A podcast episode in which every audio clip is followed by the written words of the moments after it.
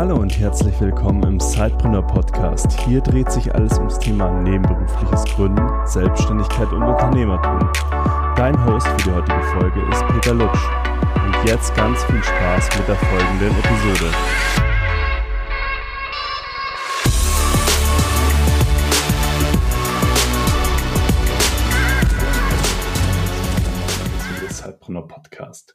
Ja, wir sind immer noch in der Themenwoche nebenberufliches Gründen und heute dreht sich alles ums Thema Arbeitgeber und Side-Business. Also wie passt mein Hauptjob mit äh, meinem Side-Business zusammen?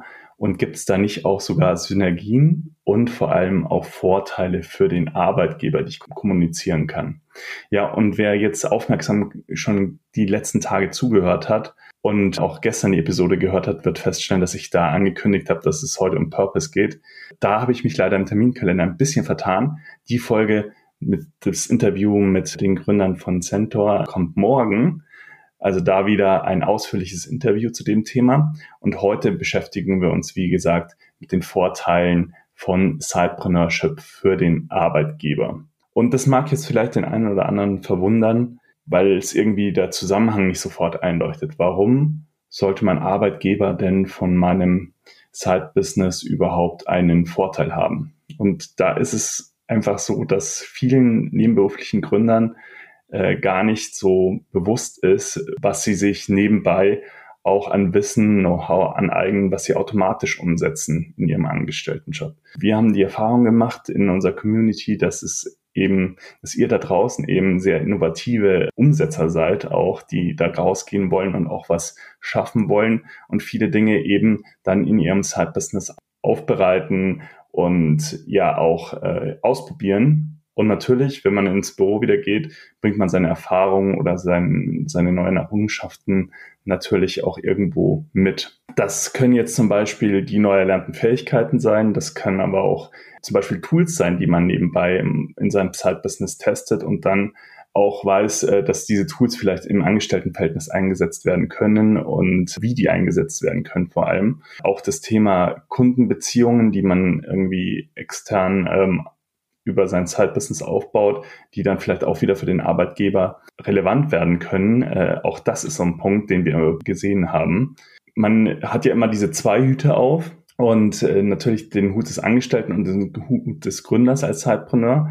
Und diese Rollen verschwimmen natürlich auch irgendwo in, in der eigenen Person. Das heißt, das, was man sich im Side-Business aneignet, egal ob es jetzt Wissen ist, ob das äh, neue Tools sind, die man austestet, die bringt man auch bei Bedarf natürlich ein bei, in seinem Hauptjob. Und wir haben ja letztes Jahr die Sidepreneur-Studie durchgeführt und das war auch ein zentraler Punkt, den wir unsere Teilnehmer gefragt haben habt ihr schon mal profitiert in eurem Angestelltenverhältnis von eurem Side-Business? Das war super spannend, weil 66,7 Prozent der Sidepreneure das bejaht haben. Also sie haben schon mal profitiert in ihrem Angestelltenverhältnis von ihrem, von ihrer nebenberuflichen Gründung.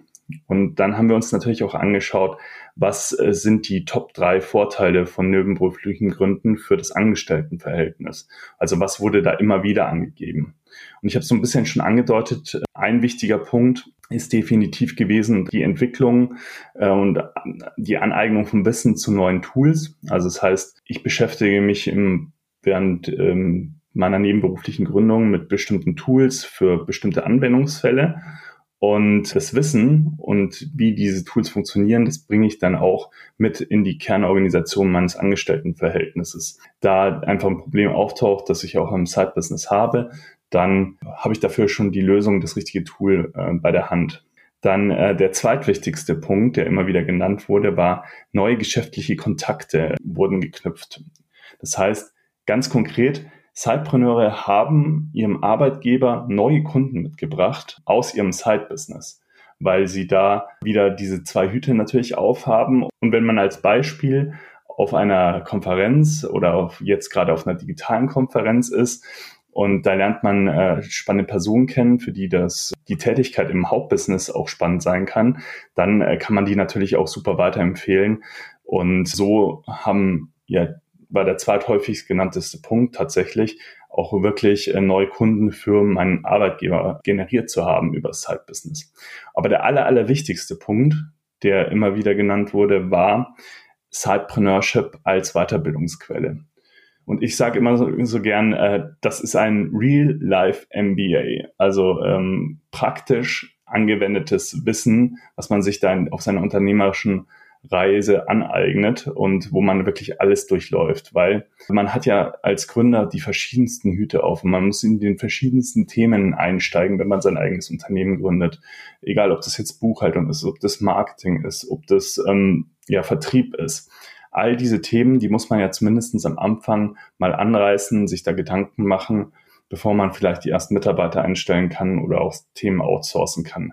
Aber da auf dieser Reise lernt man natürlich sehr, sehr viel und man eignet sich auch neben dem Fachwissen viele unternehmerische Skills an, die dann wieder einen wirklichen Mehrwert auch für das Angestelltenverhältnis darstellen können. Und da sind wir auch gerade beim Punkt. Also was wir gerade in den letzten zwei Jahren auch immer wieder von etablierten Unternehmen und Personalern so gespiegelt bekommen haben, ist, dass genau Sidepreneure eigentlich eine super spannende Zielgruppe für etablierte Unternehmen sind, um ihre Innovationskraft auch wieder zu steigern, weil das sind Angestellte, die durchaus auch zufrieden sind in ihrem Angestelltenverhältnis, aber dennoch diese Innovatorenrolle einnehmen kann, also die, dieses unternehmerische Denken auch mitbringen. Und da könnt ihr euch jetzt alle mal selbst auf die Schulter klopfen. Das ist nicht unbedingt normal, ähm, dass man diesen Drive mitbringt ähm, und auch dieses äh, unternehmerisch handeln wollen. Und deshalb äh, seid ihr auch für etablierte Unternehmen und für einen Arbeitgeber potenziell sehr spannende Mitarbeiter. Was so ein bisschen das Problem ist, ist, dass immer noch wenige Unternehmen sich damit beschäftigen, was ihre Mitarbeiter nebenbei als unternehmerische Tätigkeit tun. Also den meisten ist es leider einfach nicht bewusst, dass ihr nebenberuflich gründet oder nebenberuflich Unternehmer seid, auch wenn ihr es euch genehmigen habt lassen und das äh, ja in der Personalakte vielleicht drinsteht, es fällt es immer oft durch das Raster.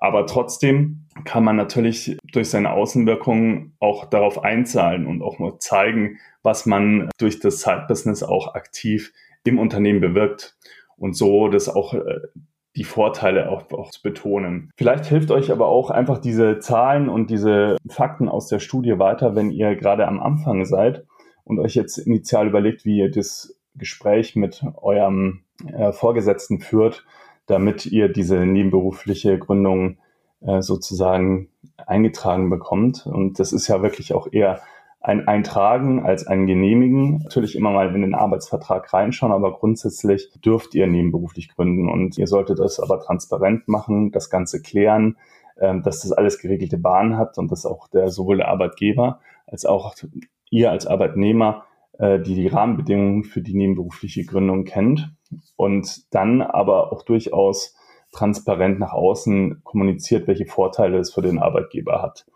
Und wer dann noch ein bisschen mehr einsteigen möchte, den äh, möchte ich unser Buch Sidepreneurship äh, empfehlen. Das packe ich euch auch gerne in die Show Notes.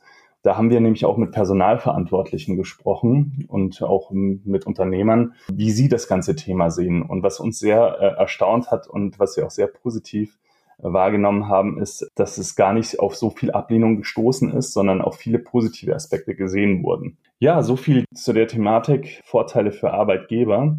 Und morgen kommt jetzt endlich, wie versprochen, auch das Thema Motivation für die nebenberufliche Gründung und Purpose äh, zur Sprache und Sinnhaftigkeit insgesamt in dem Handeln, warum äh, nebenberufliche Gründer sich das ganze Thema überhaupt äh, zumuten, äh, beziehungsweise nicht so negativ gesagt ähm, zutrauen. Und da, da freue ich mich auch, dann wieder ein längeres Interview hier im Zeitbrunner Podcast am Start zu haben. In dem Sinne wünsche ich euch einen wunderschönen Tag und äh, ja, wir hören uns dann auch schon wieder morgen.